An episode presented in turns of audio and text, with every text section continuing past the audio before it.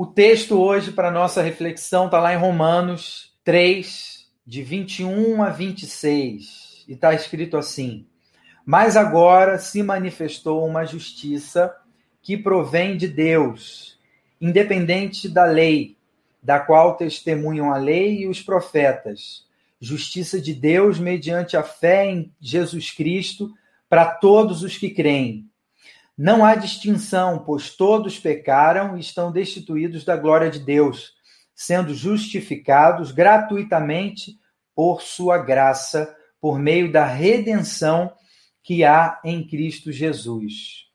Deus o ofereceu como sacrifício para propiciação mediante a fé, pelo seu sangue, demonstrando a sua justiça em sua tolerância, havia deixado impunes os pecados anteriormente cometidos, mas, no presente, demonstrou a sua justiça, a fim de ser justo e justificador daquele que tem fé em Jesus.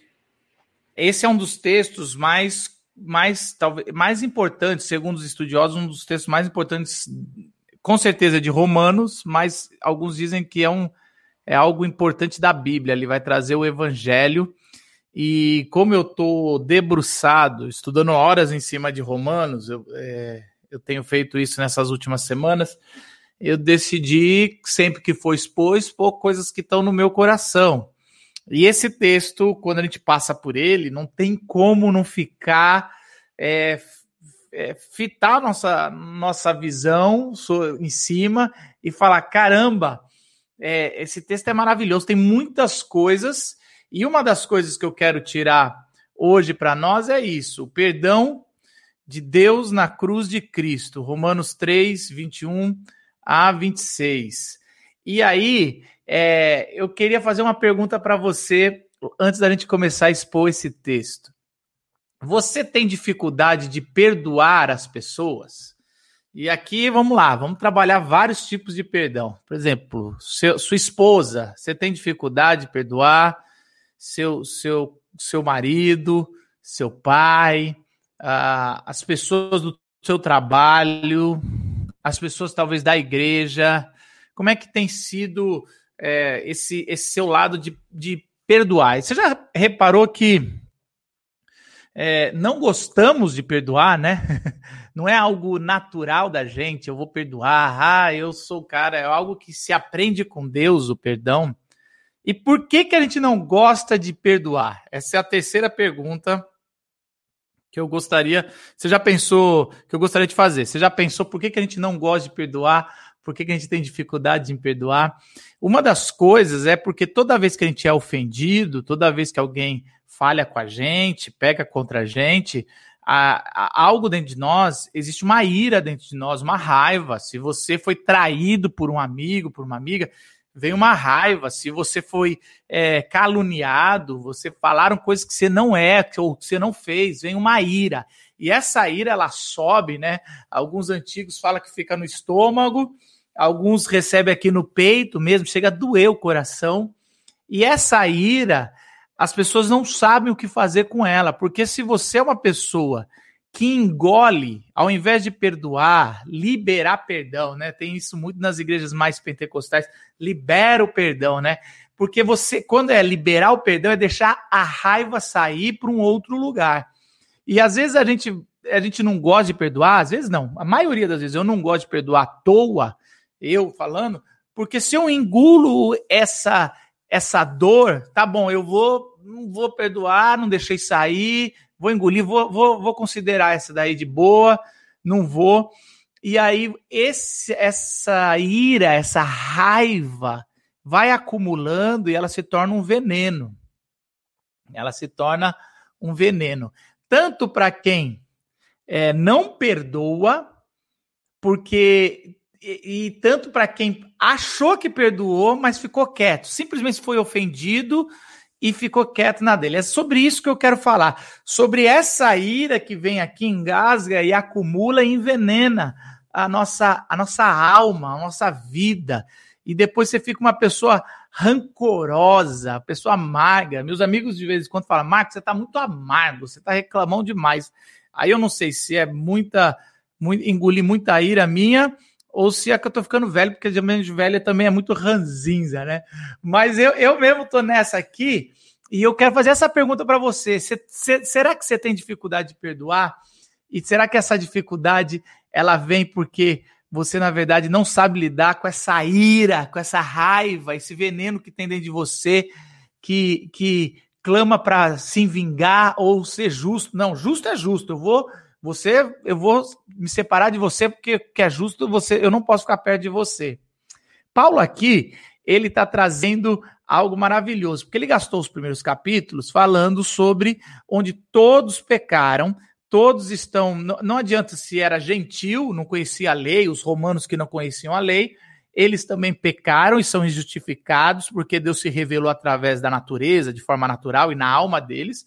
E os judeus não são melhores ou piores, também são injustificáveis e são, estão debaixo da ira de Deus, porque todo mundo, a raça humana, ofendeu a Deus. E Deus revela na sua escritura que essa ira também veio aqui e estava para engasgar Deus, porque Deus é justo. Deus, por ser justo, tudo, todo mundo que é justo e tem um pouco de justiça, tem essa ira que vem até aqui a garganta, e, eu, e a gente tem que fazer alguma coisa, exatamente. Essa ira de Deus, e o Antigo Testamento fala que é, o corpo de Deus é como se fosse uma taça que vai se enchendo da ira e uma hora vai derramar. Então é, é, é algo que vai, vai se enchendo. E aí Paulo fala assim: ele vai contando que todo mundo, eu e você, judeu ou gentil, qualquer um está debaixo dessa ira de Deus e essa ira vai derramar. E Deus estourando, ninguém quer ver, né? Ninguém quer ver Deus bravo. Mas aí Paulo ele vai contar exatamente no começo desse versículo, ele está dizendo assim, mas agora, essa palavra é interessante. É quase que Paulo falando assim, na história da humanidade, Deus interviu e, e mais agora é diferente. Cara, e Paulo está expondo o tempo todo, trazendo a história de Israel, a história da revelação, mas agora, no tempo presente, a plenitude do, dos tempos que é ali no primeiro século, onde o Deus se encarnou, agora é diferente. E aí no versículo 21, ele vai fazer, 21, 22 e 23, ele vai fazer uma pequena recapitulação para trazer a grande mensagem, o que, que agora é diferente. Ele vai trazer assim no versículo 21, é, que não tem nenhuma novidade, não é algo novo. Isso, isso que está acontecendo agora no primeiro século não é algo novo que Deus mudou de ideia, porque testemunhavam a lei e os profetas. Então, desde Moisés, desde Abraão, desde Adão, ele vai fazer isso no capítulo 4. Ele vai trazer os, os, os pais, o pai da fé para essa história. Então, desde o Antigo Testamento já se falava nesse, nesse Messias que ia vir e ia mudar a história. E aí, no versículo 22, ele, fa, ele traz o nome de Jesus Cristo, dizendo: tudo está sendo mudado porque veio Jesus Cristo. E ele vai trabalhar melhor isso, mas ele coloca o protagonista dessa mudança, Jesus Cristo. E no versículo 23, ele vai falar de novo: olha, por que, que Jesus Cristo, Deus encarnado, veio para cá? Porque todos pecaram, estão destituídos da glória de Deus, estão afastados. Estar destituído da glória de Deus significa que todos ofenderam a Deus ou e precisam do perdão desesperados, porque senão vai vir a ira de Deus.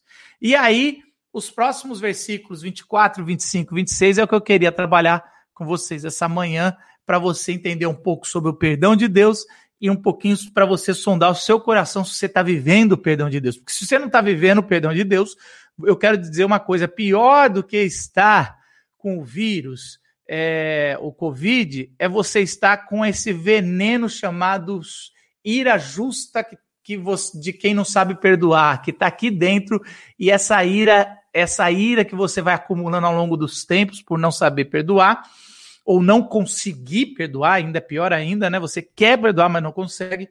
Essa, esse veneno vai matar você, ou já está matando você, e vai matar os seus relacionamentos, vai matar a tua família, a tua casa. É a pior pior, um dos piores venenos que você pode ter é esse veneno de viver amargurado por pessoas que te ofendeu. O primeiro, o primeiro, a primeira base, a primeira verdade que Paulo vai dizer está no versículo é, 24. Deixa eu mudar aqui, que hoje, hoje eu estou cobrando escanteio, fazendo tudo. Versículo 24, que diz o seguinte: opa, voltei aqui. A fonte do nosso perdão, sendo justificado gratuitamente por sua graça, por meio da redenção que há em Cristo Jesus. A fonte do nosso é, perdão é a graça de Deus. A graça de Deus. Olha só, você já reparou o tanto que a gente não gosta de coisas que é dada de graça? Por um lado, a gente adora coisas que é de graça, né? Assim, quando a gente está passando no supermercado, não sei você, eu tenho feito compras nessa pandemia, porque é o meu jeito de sair, ver pessoas, eu, eu fico angustiado aqui. E eu adoro passar no supermercado e ver a amostra grátis. E aí, esses tempos aí, eu assisti um, um, documentário na Netflix mostrando as redes sociais, o tanto que elas causam vício. E a gente vai perceber que nada é de graça, não existe almoço de graça. Tudo que é de graça tem uma intenção por trás. A gente aprendeu isso, a, as dores. Então, toda vez que eu pego meu celular para entrar numa rede social, na verdade eu estou sendo dominado. Eles ofereceram de graça porque eu sou o produto, né? É, então é, é, fácil eu ter uma tecnologia tão boa de graça como as redes sociais, mas é porque, na verdade, eles estão me vendendo, o usuário é o produto, né? E quando eu estou lá no supermercado provando alguma coisa, algum, alguma amostra grátis, na verdade, o vendedor está querendo que eu compre. Eu sempre fico quase me sentindo um devedor ali, ó, vou comprar um negocinho para ver se se resolve. E aí Paulo vai trazer o seguinte: a fonte desse perdão é a graça de Deus. Essa é a fonte do nosso perdão, do nosso do que a gente tem, ele é de graça. O problema é que na nossa mente a gente não gosta de receber nada de graça. A gente sempre pensa que tem alguma coisa por trás. Então, às vezes é muito interessante um exercício que eu, que eu fazia com algumas pessoas, que era assim: quando você receber, a gente tinha uma reunião, a gente falava, agora você vai elogiar alguém, hum, mas se você receber um elogio dessa pessoa, você não pode falar nada de volta. Apenas obrigado. As pessoas não conseguem receber um elogio e apenas agradecer. Você já reparou isso? Pense em você. agra... Pega, se você está com cônjuge aí, chegou a hora de você falar assim: me elogia, vamos ver se eu consigo ficar quieto. Assim. Se está o seu marido, sua esposa, fala assim: me elogia agora, que faz um elogio sincero. E a pessoa vai elogiar, você é tal é tão difícil, a gente quer elogiar de volta. A gente fala, não, agora eu tô devendo você, você me deu de graça isso, eu preciso elogiar também. Então a gente não consegue receber um elogio. É, é constrangedor para um pregador quando ele desce e, e a pessoa fala, nossa, que pregação, que benção, que maravilha. A, a tendência minha e de todos os pregadores é falar, não, glória a Deus, não é para mim não, olha para o Senhor.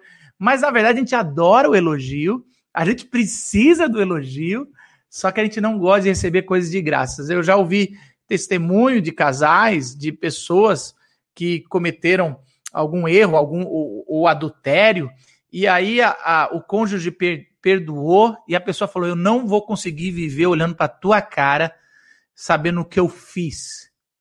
O que, que essa pessoa quer dizer, né? Lógico cada caso é um caso, mas o que, que essa pessoa quer dizer? Ela está dizendo o seguinte: eu não consigo te dever o seu perdão.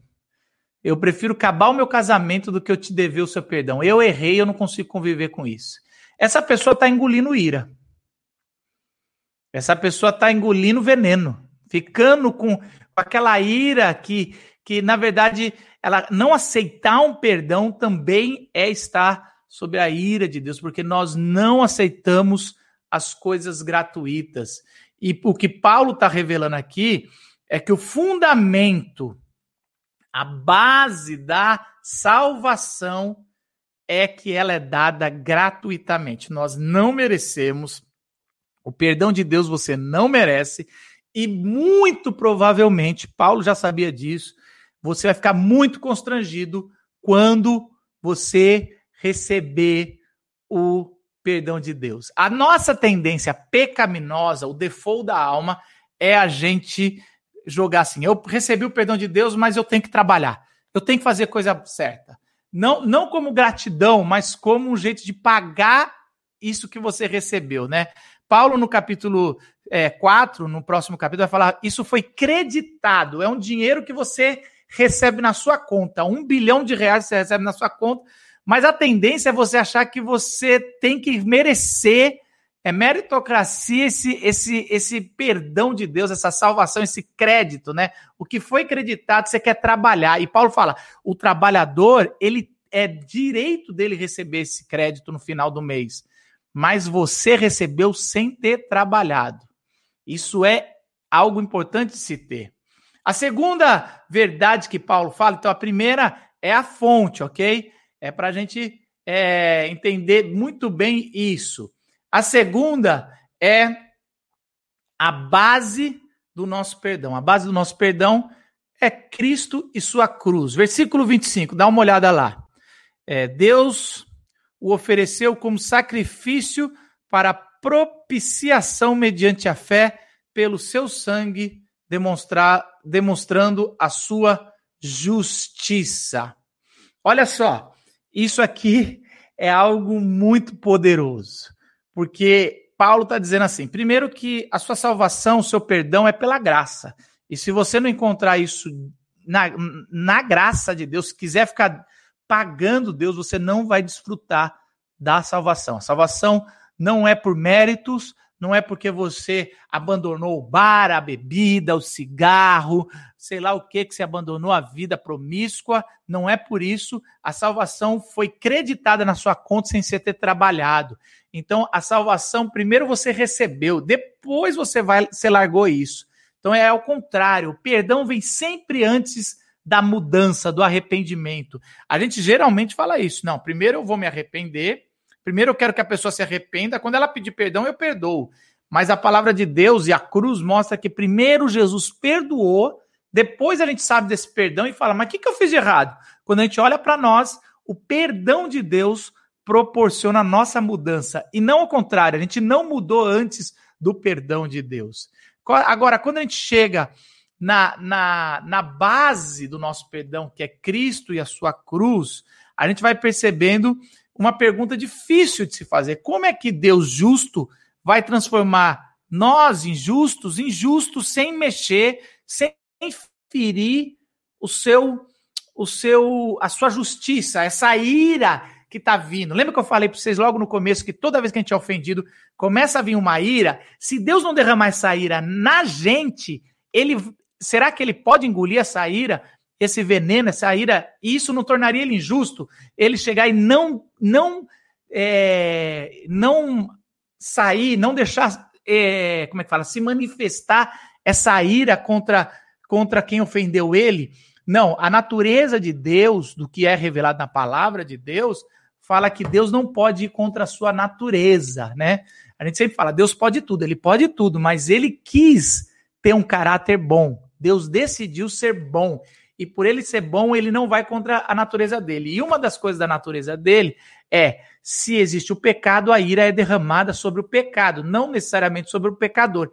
E aí vem a grande jogada: qual, como é que Deus perdoou é, os que nele estão está pela fé? Porque ele, aqui está duas palavras interessantes. É, Deus é, o ofereceu, então Deus Pai ofereceu Jesus, né? Acabamos de ver que era Jesus é, como sacrifício para propiciação. A gente, duas palavras aqui são importantes a gente entender: o sacrifício e a propici, propiciação. Primeiro, sacrifício. Sacrifício é uma oferenda, mas também a gente usa muito essa palavra sacrifício como algo que é difícil fazer. Nossa, é um sacrifício aguentar essa pessoa, ou é um sacrifício é, perdoar essa pessoa. Então, sacrifício também é abnegação, renúncia em prol do outro. Então Deus, ao oferecer o seu filho Jesus, ele faz uma oferta, mas ele vai fazer, ele vai fazer uma ele vai renunciar o, o, todo esse relacionamento, esse amor, essa, essa vida boa que ele poderia ter como Deus em prol da criação. Ele, ele vai, oferece o seu filho para propiciação. Essa palavra é, hilasterion no grego, ela é uma palavra difícil traduzida. É, ela foi traduzida, a gente tem aqui na nossa Bíblia atual como propiciação. Os reformadores quiseram mudar essa palavra, falando que Paulo estava se referindo ao tampão da arca quando era salpicado é, o sacrifício, né? Aquela arca recebia aquele sangue. Mas por vários motivos, não, Paulo não está se referindo à arca. A carta aos Romanos não tem pano de fundo o templo e os sacerdotes como Hebreus têm. A carta aos Romanos é, é uma carta que tem pano de fundo jurídico. Paulo está usando uma linguagem jurídica.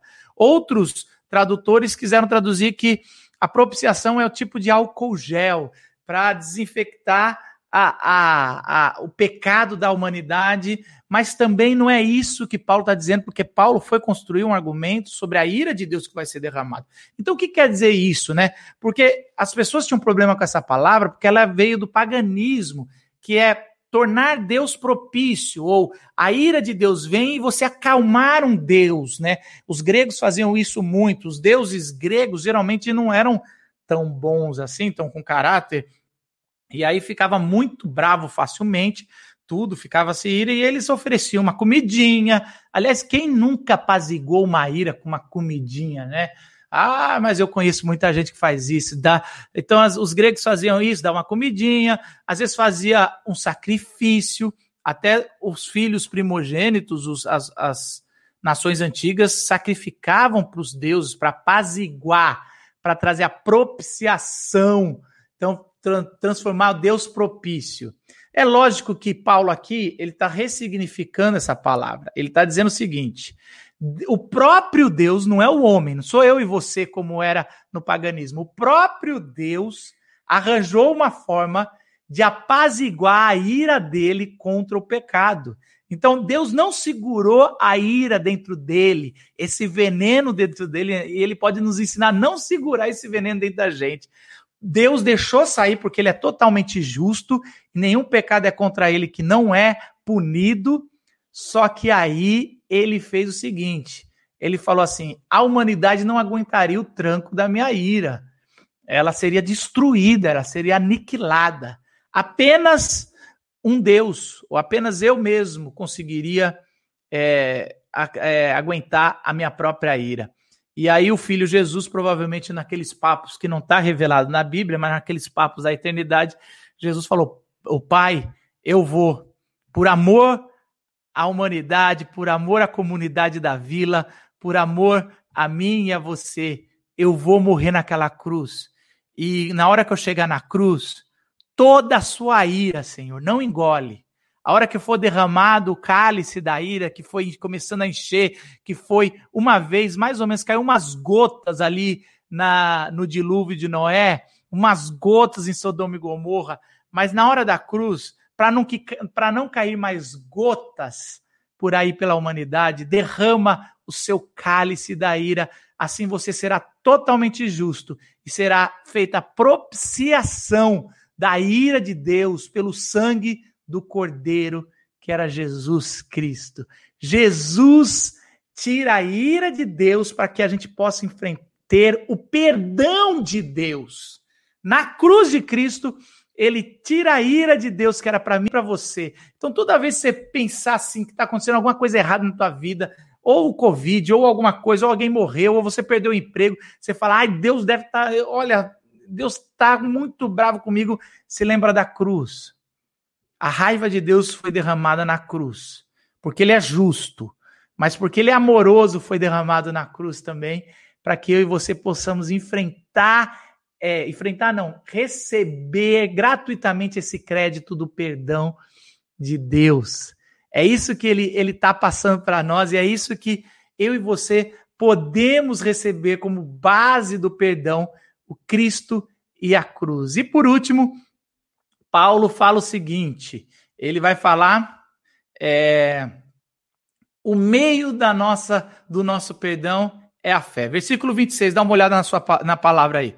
No presente, agora, né, que ele está falando ali do primeiro século, demonstrou a sua justiça a fim de ser justo e justificador daquele que tem fé em Jesus. Então, Deus ao mesmo tempo é justo e ao mesmo tempo é justificador.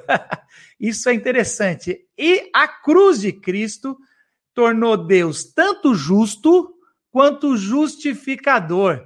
Então Deus ainda é justo porque ele simplesmente não engoliu essa ira, porque engolir a ira quando alguém peca contra a gente não nos torna justo. Ah, eu só é, eu só só engulo aqui, meu marido faz montão de coisas, Senhor, como eu tenho engolido, isso, isso aí só vai te tornar doente. Presta atenção. Perdão sem confronto é, vai tornar a pessoa que te ofende num déspota.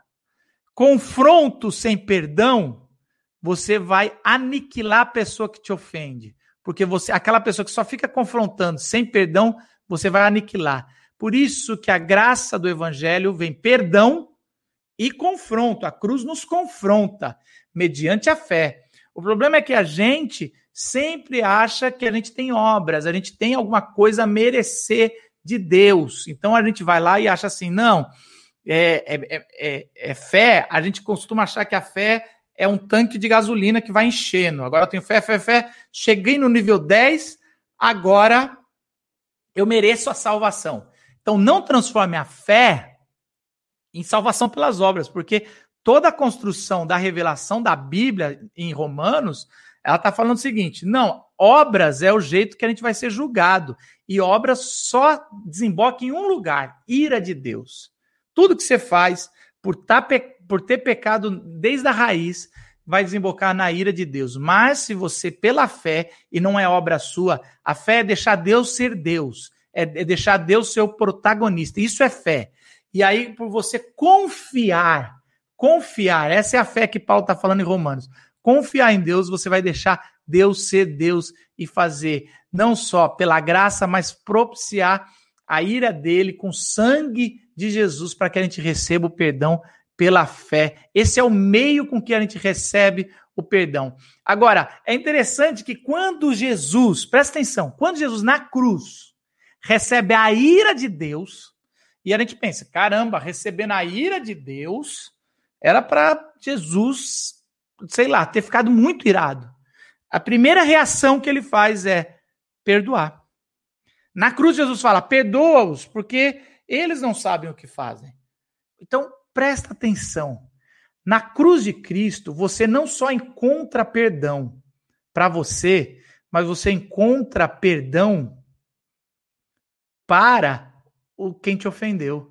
Então, quando você tem esse encontro com a cruz e com o perdão de Jesus, é tão constrangedor, é porque a gente não gosta nada de graça, é tão desafiante, porque lá você vai pegar toda a ira que você recebeu de injustiça na sua vida, deixar os pés da cruz, pegar o perdão que você recebe abundante do Pai e distribui. Por isso que não existe um crente na face da terra que não saiba perdoar, porque ele foi na fonte, na cruz de Cristo, e por ter recebido o maior perdão do mundo, perdão ter ofendido a Deus, e Deus, por amor, entrega seu filho Jesus para morrer na cruz por você. Você não tem mais o direito de não perdoar.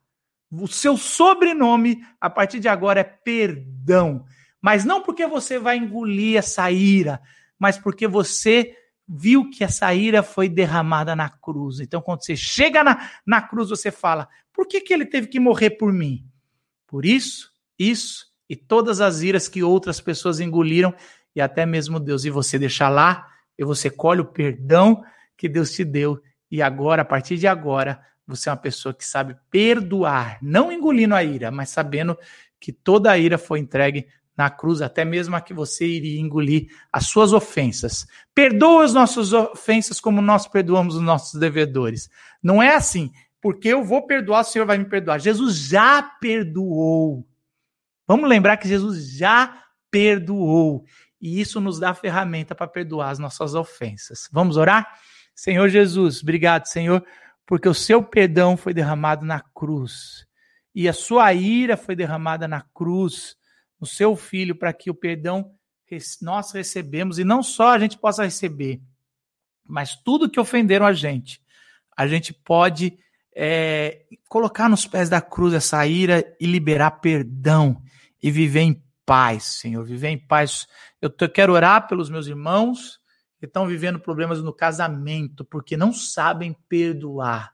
Em nome de Jesus, Senhor, Que a cruz de Cristo seja revelada nesse momento, para todos que estão em casa agora, que não sabe perdoar, o seu casamento precisa ser restaurado, faça um milagre, mude, Senhor, de uma vez por todas a história do casamento de quem está aqui agora, Senhor. Que haja um perdão, um derramamento, Senhor, e uma vida plena, casamento seja restaurado, vida entre filhos e pais, pais e filhos sejam restaurados nesse exato momento, Senhor, e pessoas que estão precisando encontrar o perdão, que a cruz seja manifesta. Em nome de Jesus, Senhor. Amém. Que a graça do nosso Senhor Jesus Cristo, o amor de Deus, nosso eterno Pai, a comunhão e a consolação do Santo Espírito, porque é através dele que coloca a fé na gente, seja comigo, com você, com a igreja invisível que está operando grandemente durante essa pandemia. E que não esqueçamos do que foi entregue a nós, a grande comissão. Que a gente vá, faça discípulos, batize em nome do Pai, do Filho e do Espírito Santo, anuncie o Evangelho e ensine a guardar as Escrituras, discipule um a um, como Jesus fez com a gente.